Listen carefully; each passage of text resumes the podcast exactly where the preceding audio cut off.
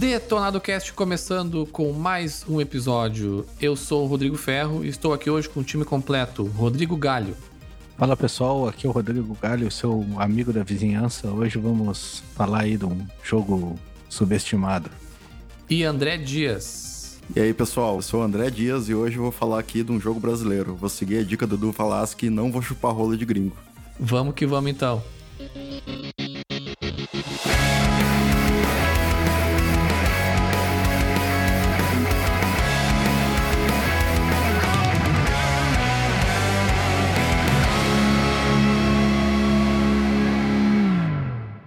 Hoje teremos um episódio especial, o Balaio de Jogos. A ideia aqui é cada um de nós trazer um jogo completamente aleatório, sem nenhum tipo de limitação. Pode ser jogo de Nintendinho, pode ser jogo de Play 4, pode ser jogo de qualquer tipo de estilo, qualquer coisa. A ideia é cada um trazer aí um jogo que, que a gente ama, que a gente gosta e que a gente indica e falar um pouquinho sobre ele, para quem não conhece ou para quem já conhece também. Mas antes de começar o episódio, eu gostaria de lembrar para aqueles que estão nos ouvindo pela primeira vez das nossas redes sociais. Hoje vocês podem nos encontrar no Instagram, no Twitter e também na Twitch por DetonadoCast. Nos sigam lá, a gente está sempre colocando as novidades. Na Twitch a gente está fazendo lives, acompanhando alguns eventos que estão acontecendo online. Futuramente aí vamos fazer algumas lives jogando algumas coisas. Vai ser bem divertido. Nos sigam lá. Vamos então para o assunto principal, o balaio de jogos. Começando então pelo André. André, o que, que tu trouxe aí pra nós aí desse balaio? Então, cara, eu parei essa semana aí pra pensar, né, o que que... Não vou dizer que eu, que eu decidi hoje o, o assunto que a gente vai falar aqui hoje, não. Vamos fingir que a gente é um pouquinho preparado.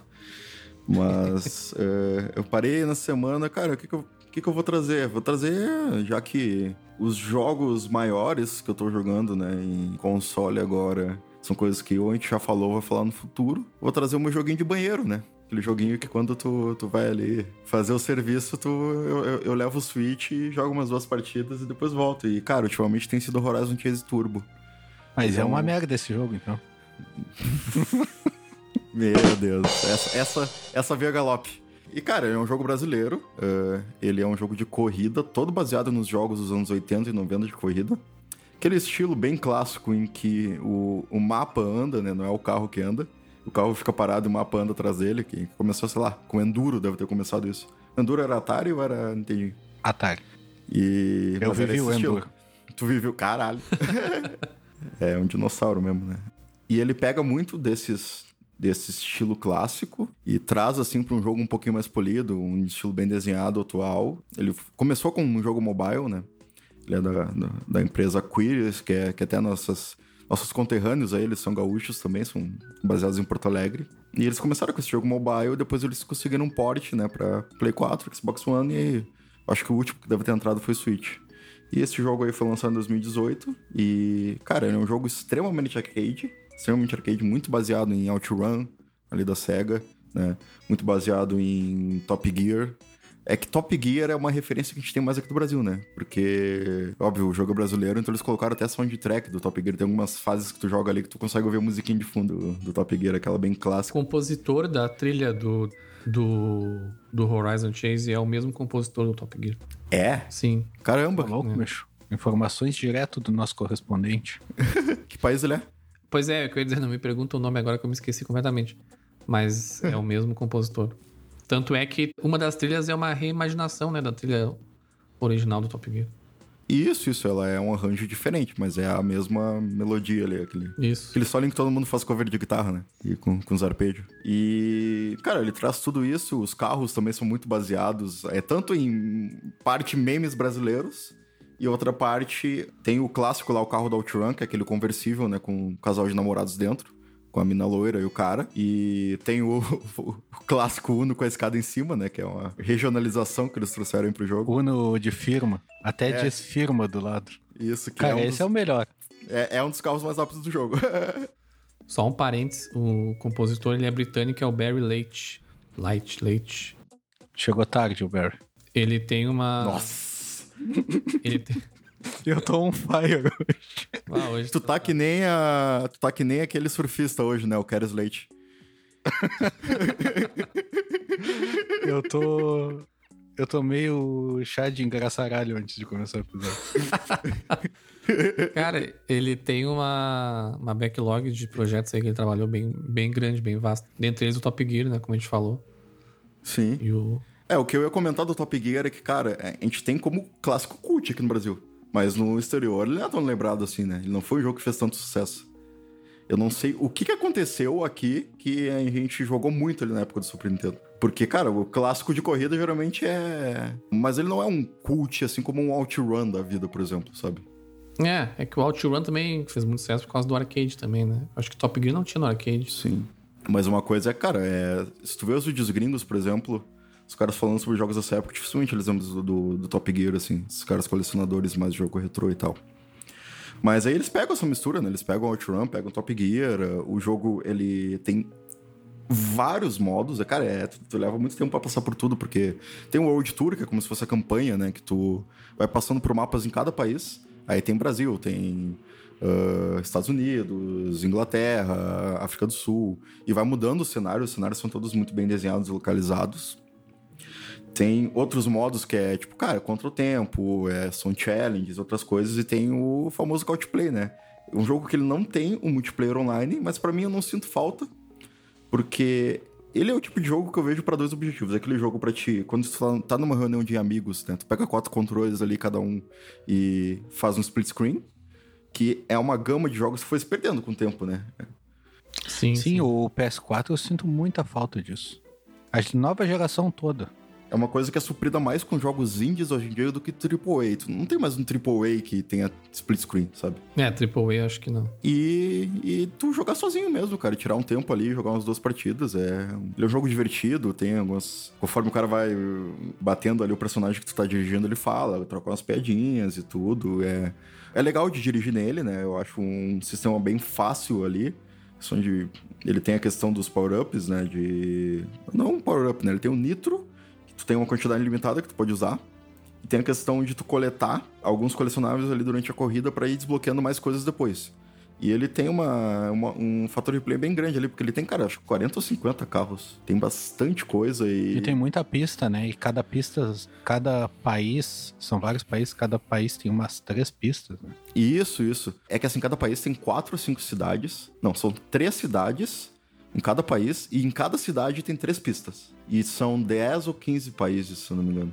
E então, cara, são muitas coisas e, cara, pra gente que é brasileiro aqui tem os tem os clássicos aí em São Paulo, em Salvador, Rio. E ultimamente eles lançaram uma atualização gratuita, o que é bom frisar, não foi DLC pago, com Porto Alegre, que ficou fantástico, assim, eles mostram o, o laçador, eles mostram o estádio do, do Inter, do Grêmio, o, aquele museu que tem lá no Zona Sul, que eu vou esquecer o nome, que é meio. Que é uma obra, uma obra meio Oscar Niemeyer ali. E a música do Clayton e Claydir, né? Tô vendo um vídeo aqui de Porto Alegre, eu não, eu não cheguei a jogar ainda, ficou muito bom. Sim, ficou muito bom, eu vi o vídeo também. Eu tenho ele, mas depois que saiu esse negócio de Porto Alegre, eu não cheguei a ver. É, eu também. É, eu demorei um pouquinho a comprar ele, ele já tem uns dois anos aí o jogo, mas aí quando eu comprei já tinha. E, cara, eu joguei ansioso ali para chegar naquela no terceiro, acho que o, o, Brasil é o terceiro país do World Tour, do modo campanha ali. para chegar ali e conseguir, conseguir já, já jogar essas pistas. E é, mesmo não tendo multiplayer, ele tem aquela questão dos jogos de corridas de ter o um modo ali. É, de tu conseguir ver o tempo que teus amigos fizeram e aparecer o fantasma deles nas corridas também. Pra te conseguir bater o tempo deles e tal. Isso é bem legal. E tem o teu também, né? E isso, tem o teu, pra te bater o teu próprio tempo. O negócio que eu acho legal é que eles te dão um nome quando tu termina a corrida. Tipo, o, eu não lembro os nomes certo que eles dão, mas ele te dá tipo um apelido, o apressadinho, o fura-fila, uns negócios assim, sabe? Eu não lembro certinho quais os apelidos que eles dão, isso daí é bem legal, deixa o jogo bem divertido. Eu acho ele um jogo bem leve, né? Tu pega ele, tu aprende muito rápido a jogar Sim. Ele não tem muita mecânica que vai te deixar maluco da cabeça. É o basicão ali, ele é bem fácil de controlar, como tu falou. É, e cara, eu joguei muito Top Gear quando eu era criança. Não tive Super Nintendo, não jogava com os amigos. Né?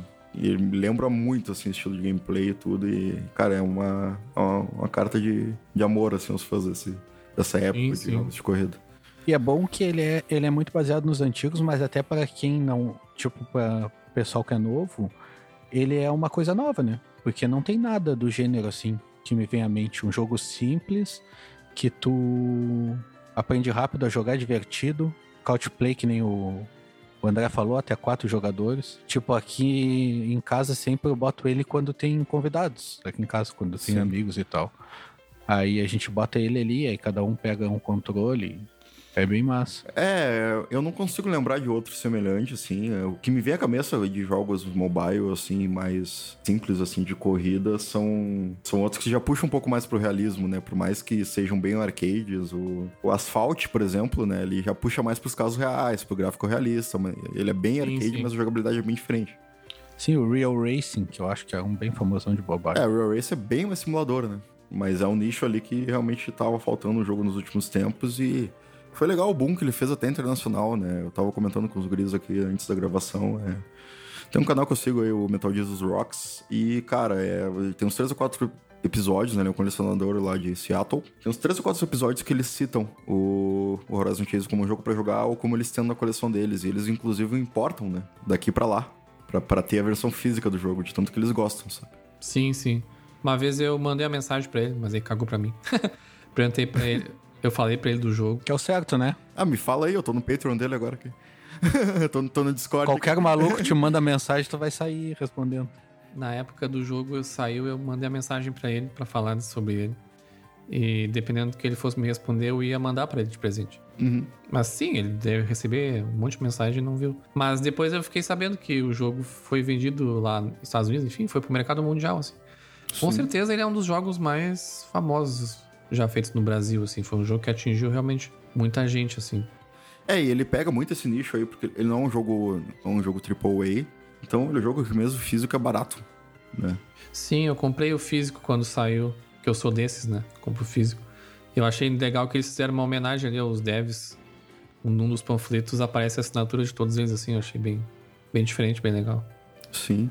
E pra quem tem o, o Switch, é um bom jogo pra jogar no jogo no modo portátil. Que nem eu falei que eu faço, foi um jogo de, de banheiro, né? Não querendo diminuir o jogo, né? Eu, obviamente não jogo só ele enquanto eu tô Mas a gente só joga os melhores no banheiro. Mas é pra dar aquele time ali, aquela partidinha rápida e tudo é bem, é bem massa mesmo, é bem relaxante, assim. Não, não é frustrante. não. Só de vez em quando, porque ele é que nem aqueles jogos antigos que tu pode bater na, ou dos lados, né? No cenário ali, ou no cara da frente tu dá aquela rodada e tem que acelerar o carro de novo. Mas isso também é uma coisa que, pra quem jogou os jogos da época, entende mais ou menos, né? É, mas é a Sim, proposta, sim. né? Do jogo. Sim. E ele é um jogo bem bonito também, eu acho ele bem bonito, bem colorido, assim e tal. Ele tem um- uma fotografia dele, um- uma direção de arte dele. Ele foi o primeiro jogo, se eu não me engano. Me corri... ah, quem estiver ouvindo aí me corrija se eu estiver errado. Foi o primeiro jogo brasileiro a ter, uma, a ter mídia física pro, pro PS4. Eu não sei depois. Eu sei que o jogo do 99 Vidas lá, do podcast 99 Vidas, teve uma edição física também, especial, assim, que eles fizeram. Mas eu acho que em grande escala, se bobear, ele é o primeiro e único, inclusive. Sabe? De tu conseguir ir nas americanas ali comprar, sabe? Falando do 99 Vidas, eu já vi vídeos de gringos falando dele também. Sim, é um, le- um jogo legal. É, mas o Horizon Chase, se ninguém te falar que ele é BR, se tu não souber, cara, ele passa que nem os outros, assim. Vende que nem os outros, tem em loja que nem os outros e tal. Eu, inclusive, jogo em inglês. Sim, sim. Eu jogava muito ele na época que ele tava no mobile, que é o Horizon Chase uh, World Tour, né? E aí na época eles anunciaram que eles iam fazer o port pro, pros consoles, eu fiquei bastante contente, eu comprei basicamente no lançamento assim. Joguei bastante, aí depois acabei abandonando um pouco, mas agora até me deu vontade de jogar de novo nessas pistas novas e ver o que, que tem de novidade, assim. Tem um podcast que é o GG Devcast, que infelizmente é um podcast que, que ficou com 50 episódios e eles acabaram não fazendo mais, eu não sei se eles vão voltar, que é do pessoal da Aquiles, e eles falam sobre desenvolvimento de games e tal, e tem episódios falando sobre o Horizon Chase, como foi o processo de, de porte, né, do, da versão ah, mobile para a versão de console. Fica aí a dica de um, um baita de um podcast de de games, GG Devcast. Tem 50 episódios lá e é do pessoal da Aquiles. E tu, Galho, o que, que tu vai tirar desse balaio aí? Eu vou trazer um jogo que eu sei que nunca ninguém vai falar dele mais, e é um jogo que eu curto muito, que é o Titanfall 2. falar dos dois, mas mais foco no 2, que é um jogo um FPS, para quem não conhece, com robôs gigantes, muito frenético, muito louco. É um dos FPS mais frenéticos que eu joguei assim, então tipo, se tu tem problema de labirintite, não joga ele. é o que o jovem gosta, né? Labirintite, é. robô gigante e FPS. É. Ele é um jogo que, que chove robôs, literalmente. Tu joga com um piloto, aí tu sai com um piloto, só que aí tu tem o teu robô gigante lá, o teu mecha. O teu titã, no caso, né? Que já vem até do nome do jogo. E aí, cara, é muita loucura, assim. É correr, corre na parede, se puxa com gancho, é maluquice total, futurista. Ele é até a, no mesmo mundo do Apex Legends, que todo mundo conhece aí e tal. Na verdade, é Apex Legends veio dele. Ah, ele é no mesmo universo, eu não sabia disso aí. É, é, é, da, é da mesma empresa, né? Não, e ele é no mesmo mundo. Não, da mesma empresa eu sei, mas eu não sabia que era no mesmo universo. É no mesmo mundo. Até onde eu sei. É. Só se me, só se me mentiram, mas eu tenho quase certeza absoluta que é. E aí, certa parte do game, tu, depois tu já carregou lá a barrinha do robô, aí tu pode apertar para chamar ele. Aí tu mira no lugar do mapa, e aí é até legal que em inglês é uma mulher, ou a voz que tu programou, no caso do meu é uma mulher, fala Stand by for Titanfall. E aí vem aquele mecha monstro caindo do céu, assim, cai no meio do cenário. É agora tem aquele meme lá, ah, ele falou o nome do filme. É. Só e confirmando aí, aqui, é realmente o Apex Legends é no universo do Titanfall. E é da Respawn. Da Respawn, isso mesmo. E aí, cara, é, é, muito massa essa cena que cai o mecha, o mecha assim. E aí tu, tu pode sair correndo e aí tu pula nele e aí o mecha te pega no ar, abre a porta que ele tem no peito e bota o piloto para dentro e fecha, tá ligado? E aí ali começa a loucura, né? Aí tu tá dentro dele, aí vira visão de primeira pessoa e tal. E aí, cara, aí é maluquice. E aí é robô contra robô, piloto contra piloto, robô contra piloto. E aí tu tu pode, quando tu é piloto, tu pode pegar carona no robô dos outros. Então, tipo, tu tá no colega, tu pula nas costas dele e aí fica segurando e aí tu pode ir atirando para trás e ele atirando para frente, assim. É bem legal. Ou como o piloto, tu pode pular no meca dos outros. Aí tu, o piloto abre uma porta ali que é do motor do robô, sei lá, e tu começa a atirar nele ali, tentando desativar ele segurado atrás dele, assim. Tem um monte de mecânica bem legal, até essa de correr na parede que eu falei. Se eu não me engano, eu acho que foi o que o Titanfall foi o primeiro a, a ter essa mecânica de correr na parede. Porque o Titanfall 1 é mais antigo que o COD Advanced Warfare, que é outro game. Primeiro, primeiro não foi, né? Eu não lembro nenhum antes. Tu sabe algum antes? Mas tu diz, tu diz em FPS? Muito jogo tu pode correr na parede. É, isso é muito vago, né? Uh, Prince of Persia. É, tem, ah, Prince of Persia. É, não tô ligado, não tô ligado. Mas de FPS. É, eu tô perguntando porque eu não sei. Eu não sei como é que é. Não joguei Prince of Persia antigo. Mas ele é de uma época ali que tava meio em moda nessa. Esses FPS mais dinâmicos, com, até o COD tava muito futurista e tudo. É, ele foi o estado da arte correndo na parede. Mas eu lembro que o COD, esses futuristas vieram de, na onda dele. Talvez ele possa não ter sido o primeiro, mas eu lembro que foi ali quando começou. Sim, sim. Esse negócio de correr na parede com um lá. O um ele era só multiplayer online, não tinha single player. Aí depois ele flopou. Eu lembro que quando eu comecei a jogar o 1, ele tinha gente, daqui a pouco não tinha ninguém no server mais. Aí o 2 ele já tem campanha, e a campanha dele é bem legal e tal.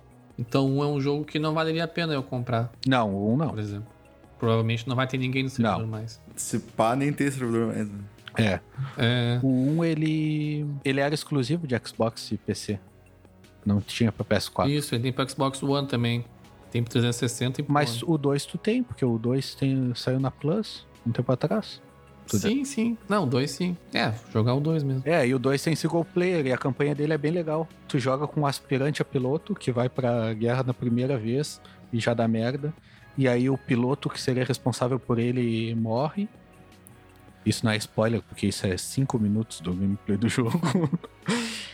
e aí ele te passa o capacete, que é como se te, passa o cargo, né? Porque o capacete é até reconhecido, ele reconhece o piloto, então ele te passa o, o capacete, aí ele tem que te passar lá o RFID do capacete, a biometria, aí tu tem um mecha, e aí tu. É até legal que pra te aprender as mecânicas, tu sai com o mecha destruído. O mecha ele usa três. O Titã, no caso, eu vou ter que parar de falar mecha. O Titã, ele tem três baterias e aí tu sai com, com uma bateria. Aí tu tem que procurar no cenário as outras pra montar ele pra ele ter a capacidade total. Aí nisso tu. Isso até no multiplayer? Isso no single player. Ah, tá. Que é pra te aprender a mecânica, é tipo como se fosse tutorial. Sim. O tutorial do jogo pra te aprender. Aí até tu pegar a terceira bateria, tu vai aprendendo todas as mecânicas do Titã. Então a primeira bateria tu consegue atirar, alguma coisa assim. Aí tu pega a segunda, tu já consegue usar o dash, sabe? Que é pra te ir aprendendo. É bem legal isso. E aí no single player, esse titã, ele, ele fica como se fosse teu amigo, assim, porque ele tem uma inteligência artificial dele.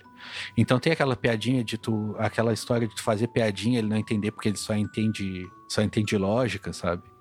E aí até depois tem aquele, o clássico, né, dele fazer uma piadinha e, e tu não entender porque ele só entende lógica, né? E aí ele age como um humano. É bem legal, vale, Uhum. vale bem a pena o multiplayer. Até quem não gosta. O, cara, o single player é uma ignorância, assim, de tu jogar. É muito foda. Eu, na minha opinião, é muito foda. Mas vale tu jogar o single player se, se de repente não quer jogar multiplayer, porque a galera é muito louca e tal. É, e também não sei se deve ter muitos jogadores ainda hoje em dia, né? Cara, eu entrei há pouco tempo atrás e tinha uma galera. É, É porque aquela história, né? O, é um jogo que não tem outro igual. Então, tipo, o pessoal fica fiel no cérebro. sim, sim. Não é tipo que nem o COD. Tu joga um COD, daqui a pouco já sai um BF melhorzinho e tu migra. O Titanfall não tem. É, até é surpreendente a EA não, não ter feito é, outro ainda, né? É, e é massa que, tipo, no jogo, no multiplayer, tu, tu tem várias features que tu usa com o Titã, assim. Tu pode chamar ele e não entrar nele. Tu pode botar ele como. Tu ativa ali ele ele anda sozinho, sabe? Mas.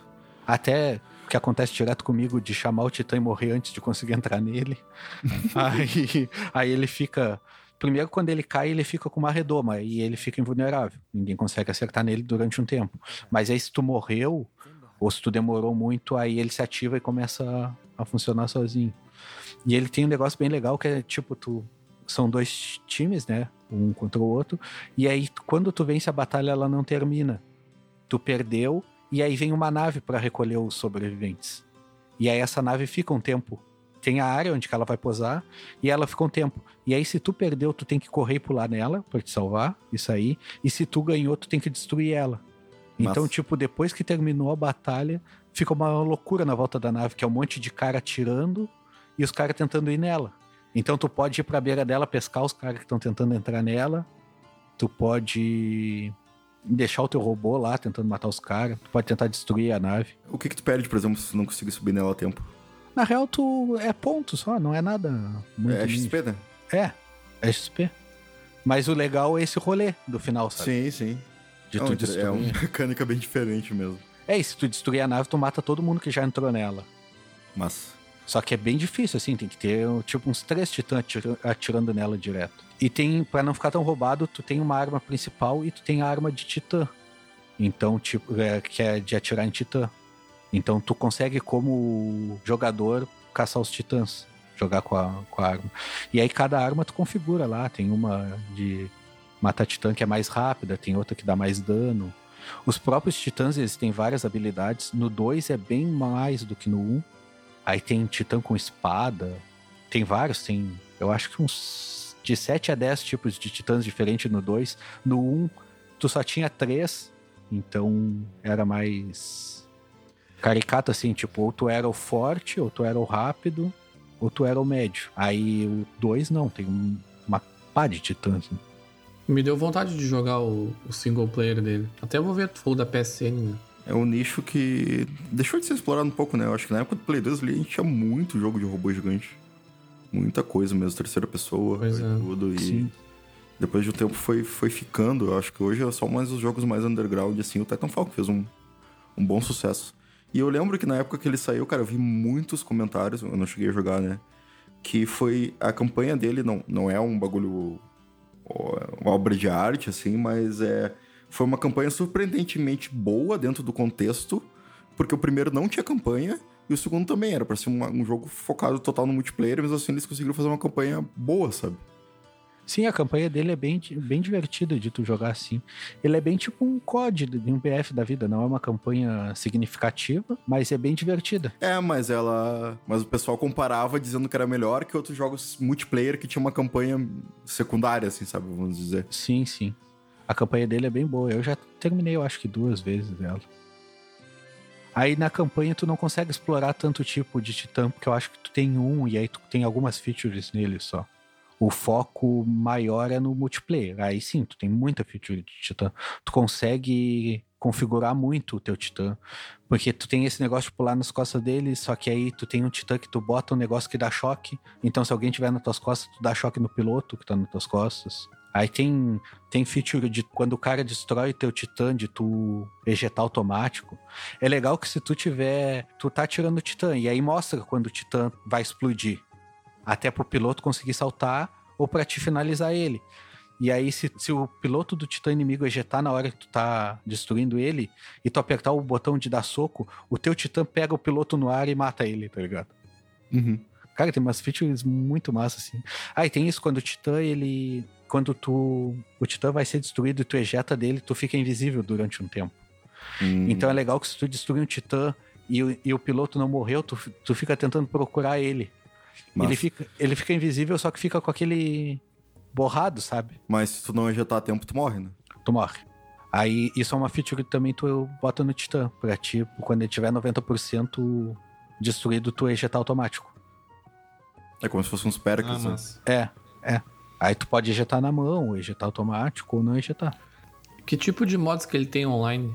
Ele tem tipo Battle Royale, essas coisas ou não? É o mais. mais... Não, Battle Royale não. Ele tem mata-mata. Eu acho que ele. te- É que eu só jogo mata-mata, não lembro certo. Mas eu acho que ele tem outros de tipo dominar a área, essas coisas. É os clássicos. De... Capture the Flag, não tem? Capture the Flag, eu acho que não.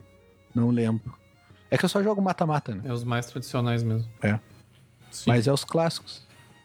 Inclusive agora, na data dessa gravação, infelizmente, quando o episódio ser lançado já não vai estar esse preço mais. Ele tá. A versão Ultimate dele pro PS4 tá só 23. Oh, massa. 1,79 na PSN. Sim, eu comprei um bundle dele com Battlefield 1 e deu, cara, tipo, 30, 40 reais, não lembro. Ele é bem barato Hum. pro PS4, se alguém for comprar. Eu até vou ver se eu peguei esse da PSN, porque teve umas épocas que eu fiquei sem a Plus. Se não, eu vou até comprar essa versão aqui pra jogar um, o single player dele. Eu tenho, deu vontade de jogar agora, achei bem interessante. É, e esse é Ultimate deve ser mais skin, assim, já liberado e tal. E ele tem cartas que tu equipa no, também pra usar na batalha e tal. Pra dar mais dano. Coisa. E, cara, microtransações. Eu não sei se ele já pegou a época do boom ali, se tem muitas, se tem, se não tem, como é que é. Cara, eu nem lembro, pra te falar a verdade.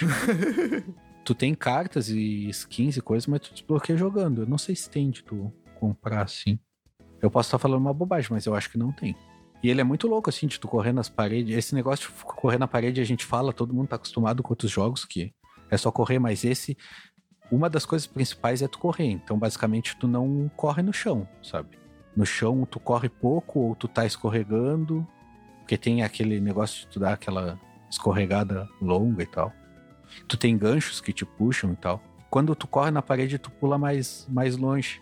É até legal que a ideia de tu correr na parede, o piloto ele tem um propulsor na cintura. Então, quando tu corre na, na parede, ele solta um gás fazendo contrapeso, sabe? Tu corre meio de lado, assim. Foi engraçado que eu entrei no Reddit aqui agora pra ver essa coisa das microtransações, pra ver se tinha, né?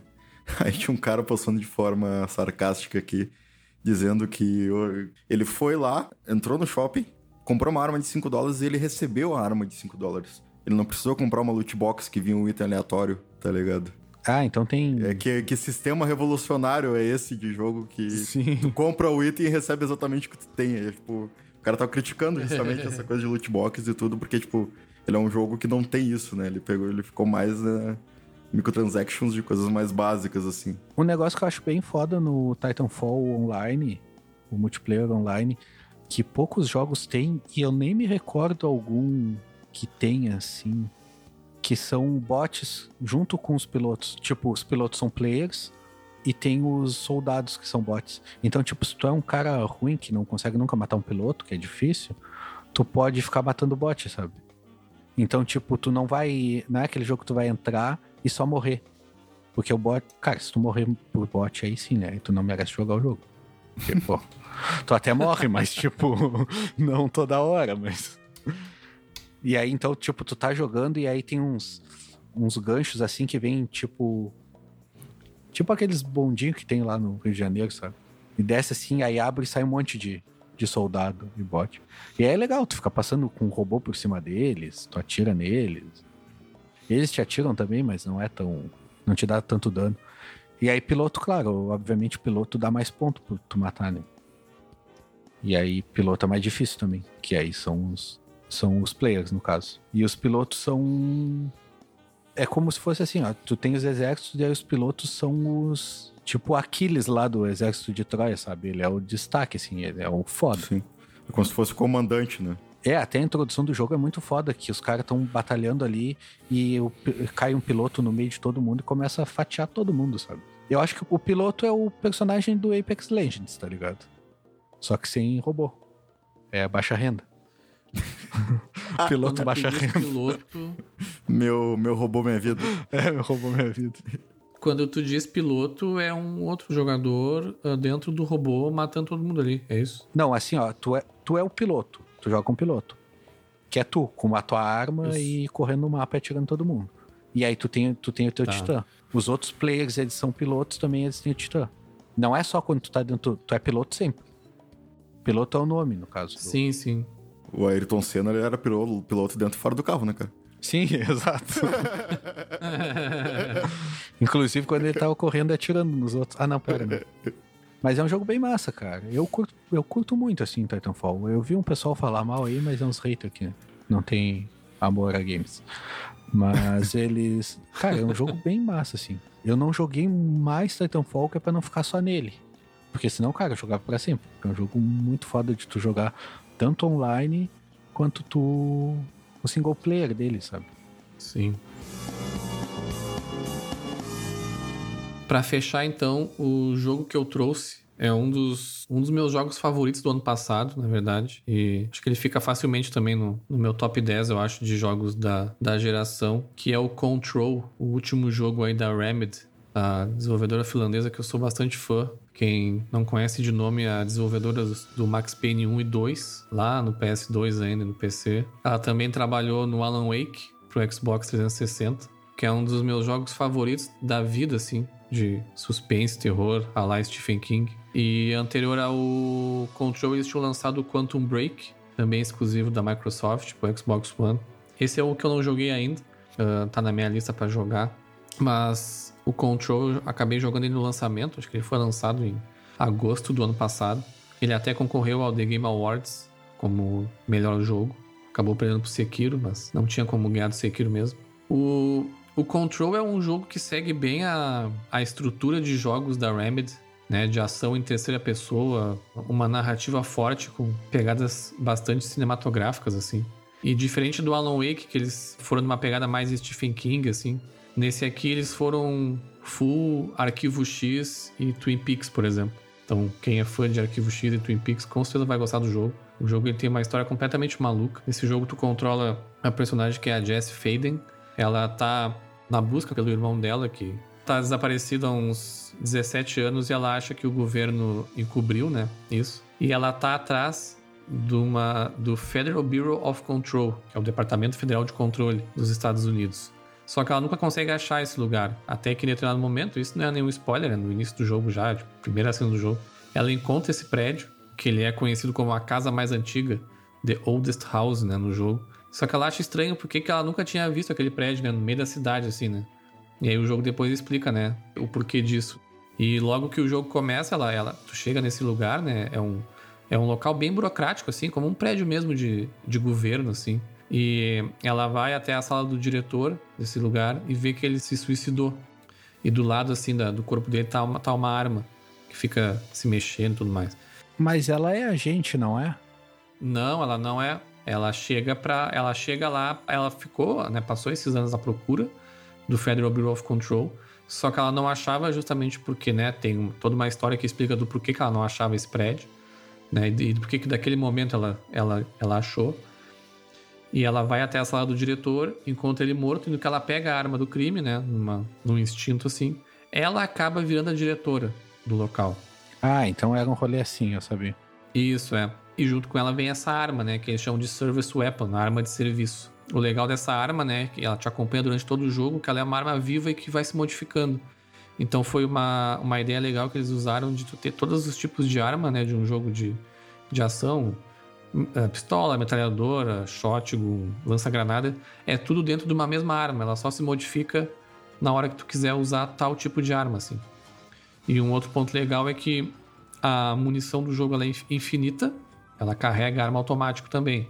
Mas aí tem ali, né, os detalhezinhos que precisam ser seguidos, né? Por exemplo, se tu ficar só atirando desesperado, ela vai acabar as balas muito rápido e tu vai passar ali uns segundos sem poder atirar. Então tu precisa sempre balancear, né? Entre atirar e fazer outro tipo de, de ação para tu não ficar sem bala muito rápido, assim. Falando parece fácil, mas na verdade tu precisa ter sempre ali essa, essa diferença, assim. E aí na história do jogo, no momento em que ela vira essa diretora, e ela começa a entender mais né, sobre o que é o Federal Bureau of Control, que é basicamente um departamento que os Estados Unidos criou para fenômenos paranormais, assim. Então, tudo que é tipo de fenômenos paranormais é esse órgão do governo que vai né, no, nos locais, nas cidades, enfim, para tentar saber o que, que é. E o irmão dela justamente desapareceu num desses eventos, né? E, e ela tá procurando respostas para isso, assim. Só que nisso, né, ela virando diretora, ela acaba tendo uma missão, né, que é a grande missão do jogo, né, uma das grandes missões do jogo, que dentro desse local eles estavam, né, trabalhando, né, com uns fenômenos paranormais que eles chamam de ruído, e em determinado momento aconteceu um acidente que esse ruído ele se espalhou pelo prédio. Então, se todo mundo que não estava usando umas roupas especiais foi acabar sendo possuídos. Então, os inimigos do jogo, na verdade, são as pessoas que trabalhavam nesse, nesse órgão do governo que estão possuídos, assim. E aí tem várias formas deles, né? Então o jogo ele começa nessa pegada, assim, dela descobrindo junto com o jogador, né, o que, que, o que, que aconteceu. E no começo tu joga só com essa arma, até que em, a partir dali, numa hora de jogo mais ou menos, tu já começa a pegar alguns poderes, assim, telecinéticos. Durante o jogo tu pega, se não me engano, são seis ou sete poderes que tu pega. Desde tu, tu conseguir arrancar pedaços do cenário para jogar nos inimigos, tu conseguir mover algumas coisas, tu conseguir planar um pouquinho, assim, tipo voar, mas é só um pouco, não consegue voar muito, para tu conseguir ter acesso a outras partes do jogo. E o jogo ele é basicamente um jogo de ação em terceira pessoa, e ele é um tipo de jogo muito frenético assim de ação, porque tu tem todas essas questões das armas que tu pode usar, dos poderes que tu pode usar. Então, que eu tava comentando, por exemplo, das balas que tu tem que ficar tentando não gastar tudo, é legal sempre balancear entre atirar, jogar um poder, sabe, para tu, pra tu não ficar nunca nunca sem bala assim. E o jogo todo se passa dentro desse prédio. Só que como ele é um prédio que ele tá vivo, entre aspas, né, ele se modifica muito. Então tem muitos cenários muito diferentes assim dentro desse, desse prédio. Mas a estrutura é toda burocrática, assim. Então é, é bem legal. E ele tem uma estrutura de mapa meio Metroidvania, assim. Que tu tem todas as áreas do mapa interligadas, mas tu vai conseguindo acessar elas conforme tu vai ganhando alguns, alguns poderes específicos, assim, né? Que é uma coisa que os jogos hoje em dia estão fazendo bastante, assim. Então, até tu, tu pegar lá o poder de voar, por exemplo, tu não vai conseguir acessar tal lugar do jogo, porque o pulo que tu tem que dar é, mais, é né? Tu precisa dar uma, uma, voar um pouquinho, assim. E uma coisa que é interessantíssima nesse jogo, e que acabou até sendo um, uma dor de cabeça para quem tem o PS4 padrão, na verdade, lá no começo. Eu não sei se agora com patches eles já resolveram 100% isso, é que o jogo ele trabalha com a, muito com física. Praticamente todo o cenário é destrutível, tudo que tu enxerga assim é destrutível. Eu diria que entre 80 e 90% do cenário é, é destrutivo, desde o chão até as vigas assim, as paredes, tu consegue, por exemplo, arrancar pedaços do chão de qualquer lugar assim. E não é aquelas coisas que tu arranca um pedaço e cresce de novo, sabe, o chão. Tipo, ele realmente fica um buraco ali. Por exemplo, quando tem uma viga lá no, no prédio, tu consegue ir puxando tijolo dali até ficar só no, nos arames, assim, sabe? Da, da estrutura, assim. E isso fez com que o jogo fosse muito pesado. Como eu joguei no PS4 Pro, eu acabei não, não, não sentindo isso, assim. Rico. Hashtag rico. Esfregando o PS4 Mas... Pro na nossa cara. Só que essa questão da física meio que, que ferrou os caras, assim. Eles tinham que. Acho que talvez já tinha tido uns PFs, assim, que, que atualizaram ele. A história do jogo, como eu disse, ela é, ela é bem maluca, assim. É bem Twin Peaks, Arquivo X, e quem assistiu sabe. E como eu comentei, né, segue essa estrutura cinematográfica da, da Remedy, que ela sempre faz, que, por exemplo, tem vários vídeos, várias coisas que tu vê que é com atores reais mesmo. Eles fazem essa, essa mistura assim dentro do jogo, é bem divertido. É filme mesmo, não é model? Não, é filme, filme mesmo, com ator. Oh, eu acho, eu acho massa. Desde o Max Payne tinha isso, né? Resident 1? Desde o Max Payne, é o... Não, sim, não, digo Não, da falando Remedy, deles, é uma né? Ah, tá. da Remedy. É, sim, o Resident 1 tinha no início ali. Mas a Remedy usa essa, essa característica. Inclusive, eles acabam usando os, os mesmos atores e tal. E, e um troço que eles fizeram nesse jogo que, foi, que é muito, muito foda, assim, principalmente pra quem é fã dos jogos dela, foi que ela começou a construir um universo interligando todos os jogos dela. Ah, o Max Payne, ela não fala nominalmente o nome, né? Porque ela não tem mais os direitos, né? Do jogo. E o Quantum Break ainda é um jogo da, da Microsoft, então eles não falam também o nome, mas eles citam coisas relacionadas a esse jogo, assim. O Alan Wake, que foi do, do Xbox 360, ah, o ano passado, 10 anos após o lançamento, ele voltou a ser propriedade da, da Remedy, então eles puderam usar o nome do Alan Wake bastante no jogo. Bastante não, mas né, fizeram referências ali. Inclusive vai ter uma DLC agora que tá planejada ainda esse ano, que é do Alan Wake. É um efeito Tarantino ali no, na empresa. É, é. E é legal porque no jogo eles explicam que existem dois tipos de, de eventos, né, que o departamento estuda. Que são os, os eventos de, de mundo, assim, tipo, coisas que acontecem, né, em cidades, coisas assim. E a questão dos itens. Itens que acabam ficando com coisas paranormais, né, tipo...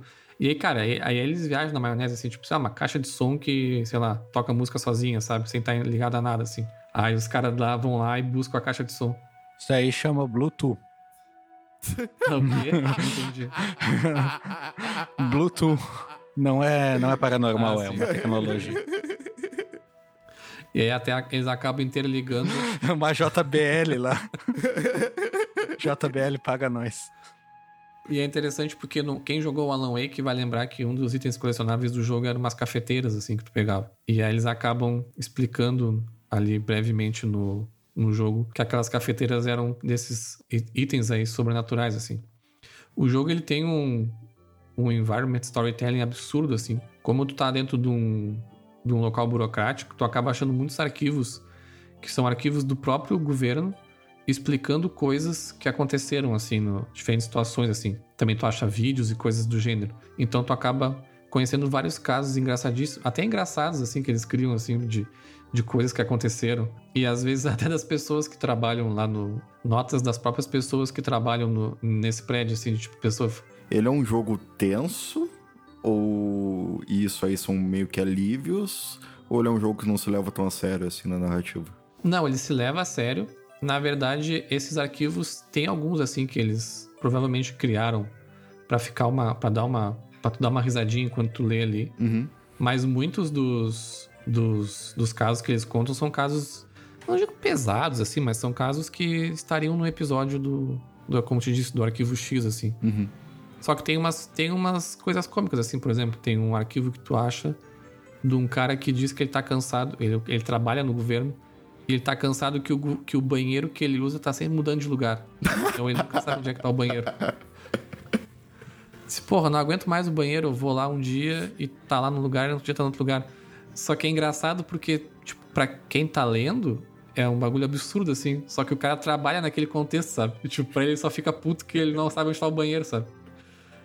Só que, tipo, aí tem uma geladeira lá que, por exemplo, que se tu não fica olhando pra ela o tempo todo sem piscar, tu morre. No momento em que tu faz contato visual com ela, se tu piscar, tu morre.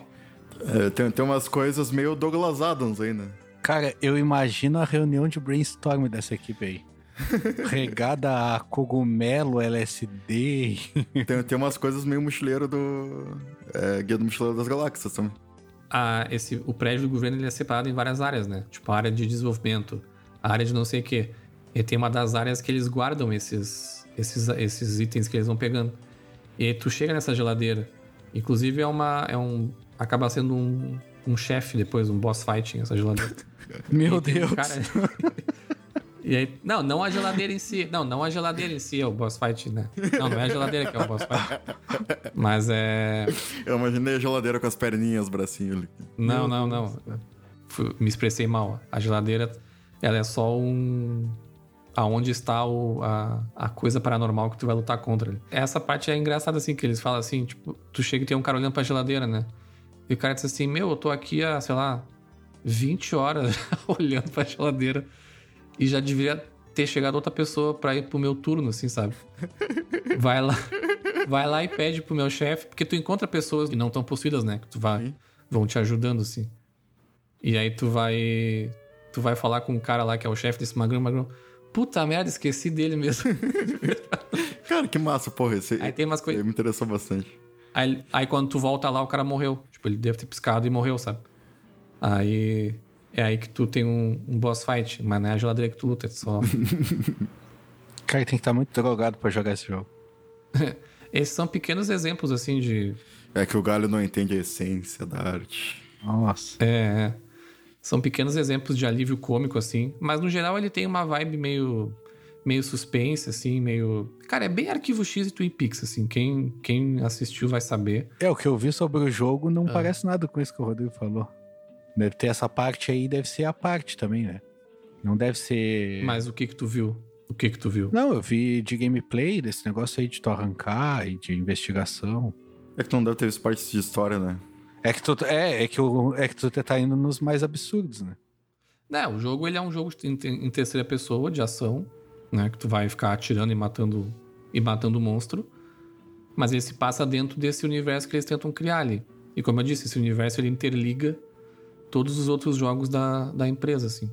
Pergunta E- importante: ah, esse jogo é longo? Não, cara, eu acho que eu devo ter terminado ele. Em fatores de jogos lineares, no caso. né? Acho que menos de 20 horas, assim. Ele é um jogo linear, de história linear, mas ele tem side quest, assim. Então, acaba que o, o prédio inteiro lá, tem vários andares. Ele acaba sendo meio que mun- um mundo aberto, entre aspas, assim. Então, tem horas que tu pode ficar. Não. Tu precisa falar com algumas pessoas pra pegar algumas missões. Então, se tu quiser ficar explorando. Eu fiz praticamente tudo no jogo. ah, que eu tava tentando platinar ele. Faltou dois troféus, assim, de, de missões mais ah, aleatórias que aparecem durante o jogo, assim, que eu acabei cansando. Eu peguei todos os arquivos, eu li tudo, e é bem massa disso que eu te com- comentei. A história é bem maluca, bem estranha, mas todo o universo que eles criam em volta, assim, é muito legal. E como eu sou fã dos jogos da, da Remedy, acabou me, me cativando, assim. Como o jogo de ação, ele é um dos jogos mais divertidos de ação em terceira pessoa que eu já joguei, assim. A parte da, da- dessa questão das armas, de tu poder não, não ficar te preocupando, entre aspas, com, com o número de balas que tu tem, né? Não fica pegando cartucho de bala no meio do cenário. Mas tu tem que estar te preocupando e não ficar atirando que nem louco, porque senão a tua arma vai. Tipo, como se fosse esquentar, assim, sabe? E, e não atirar. Estilo. Tem que ficar alternando entre. Estilo as armas do Halo, né? Aquelas pistolas que sobre que tinha. Isso, é. Overheat. É, é como se fosse isso, assim. Esse jogo não dá pra mim que dou dois tiros e aperto quadrado pra recarregar. É, ele não tem botão de carregar. E aí tu tem que ficar alternando, né, entre usar os poderes, assim. Ele acaba tendo um problema que depois que tu pega todos os poderes e todas as armas, ele- o personagem ela fica bem forte, assim. Então fica...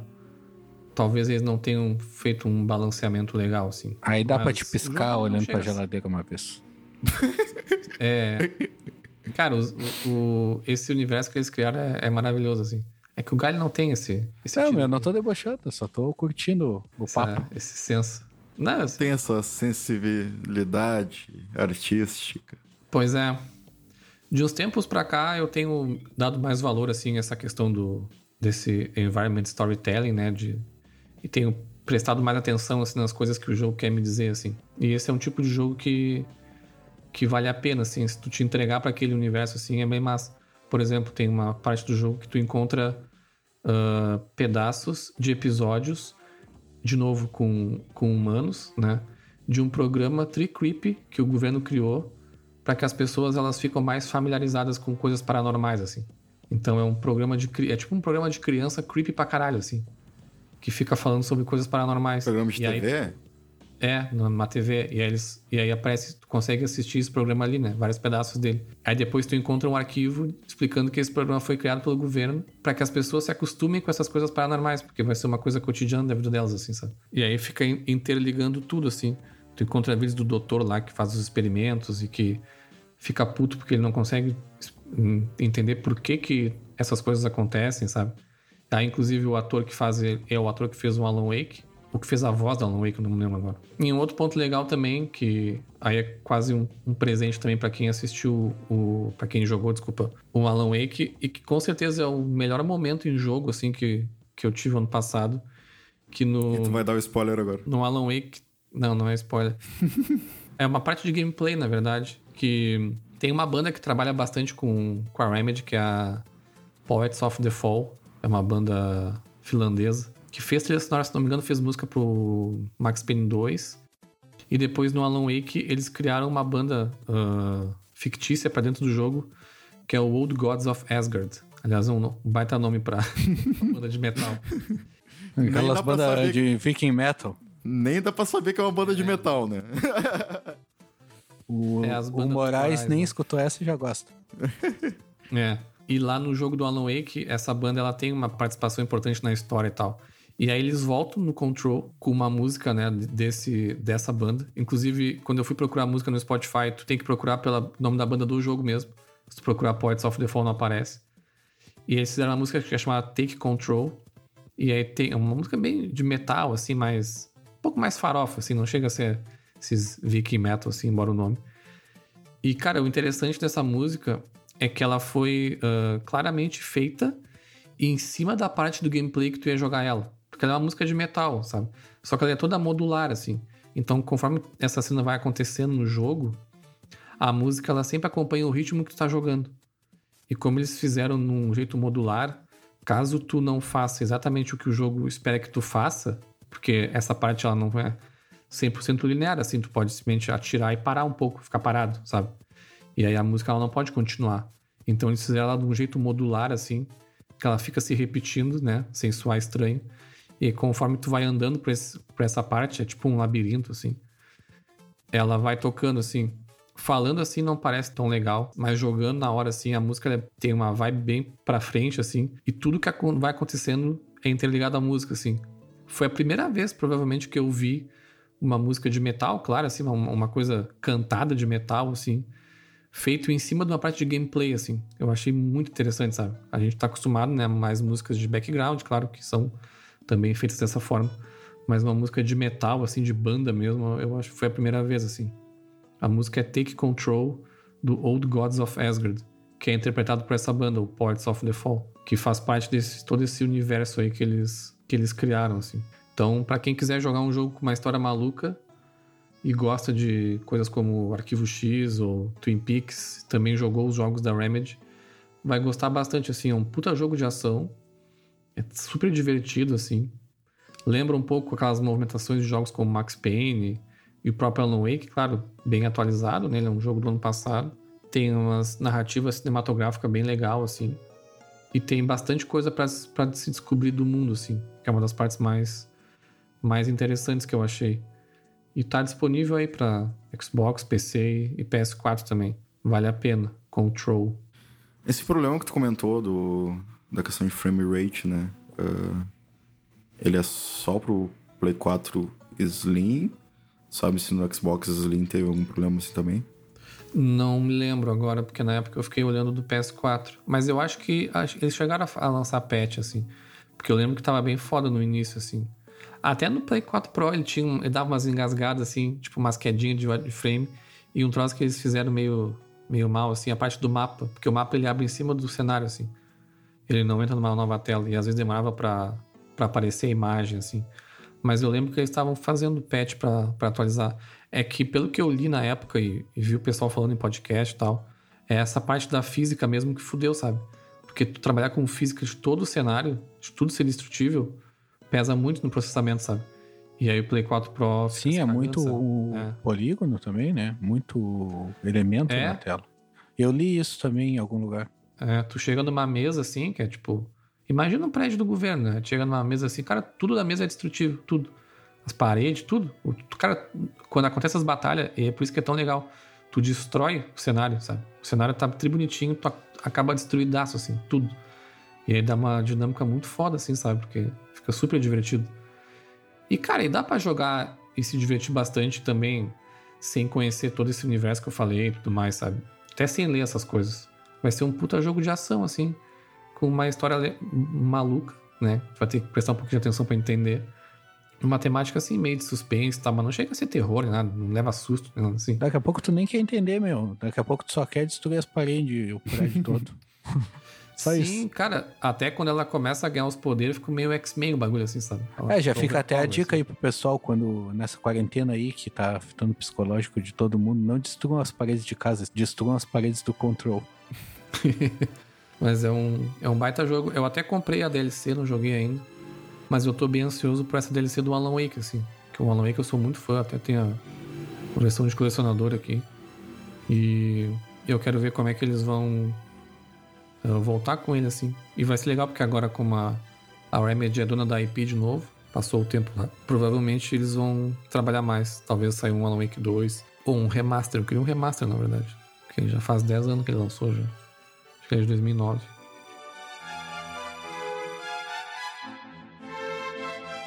Eu não tinha ideia dessa, dessa profundidade da narrativa dele. O que eu vi mais foram pedaços da gameplay mesmo.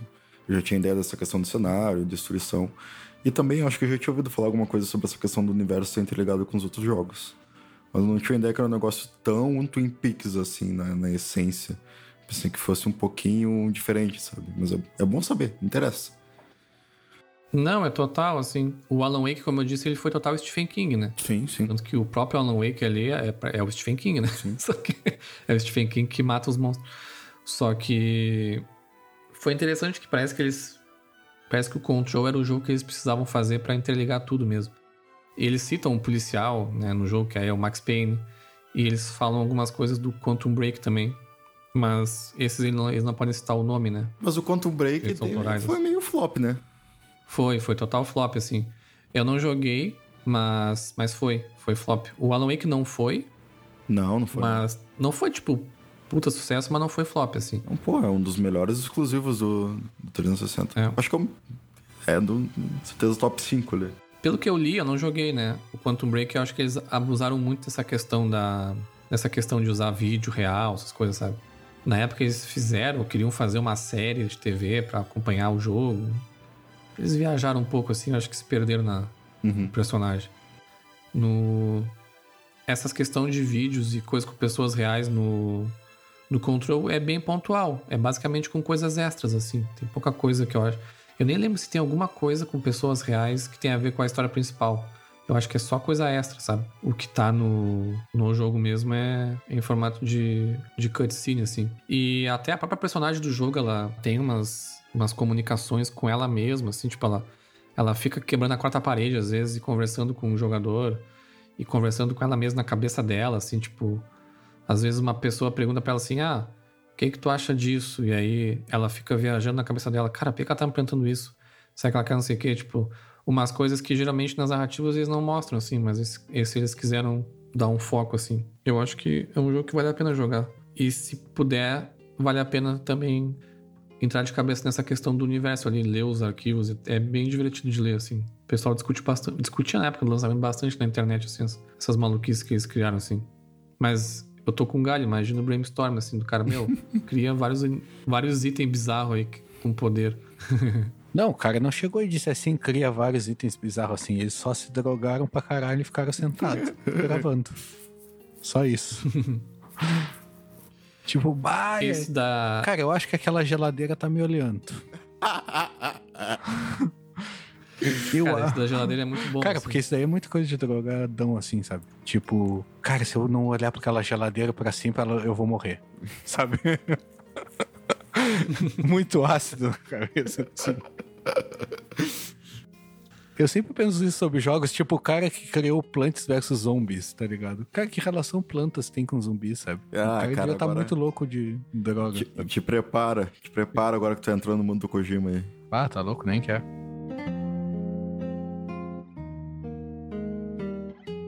Estamos finalizando então mais um episódio. Espero que vocês tenham gostado desse formato que a gente fez aqui. Caso vocês tenham gostado, nos deem feedback aí que a gente vai ajustando e vai, vai melhorando. Se tiverem dicas de jogos também pra gente trazer, pra gente jogar, né, e trazer, também é muito bem-vindo. Não se esqueçam mais uma vez das nossas redes sociais, nos sigam lá e nos vemos no próximo episódio então. Tchau.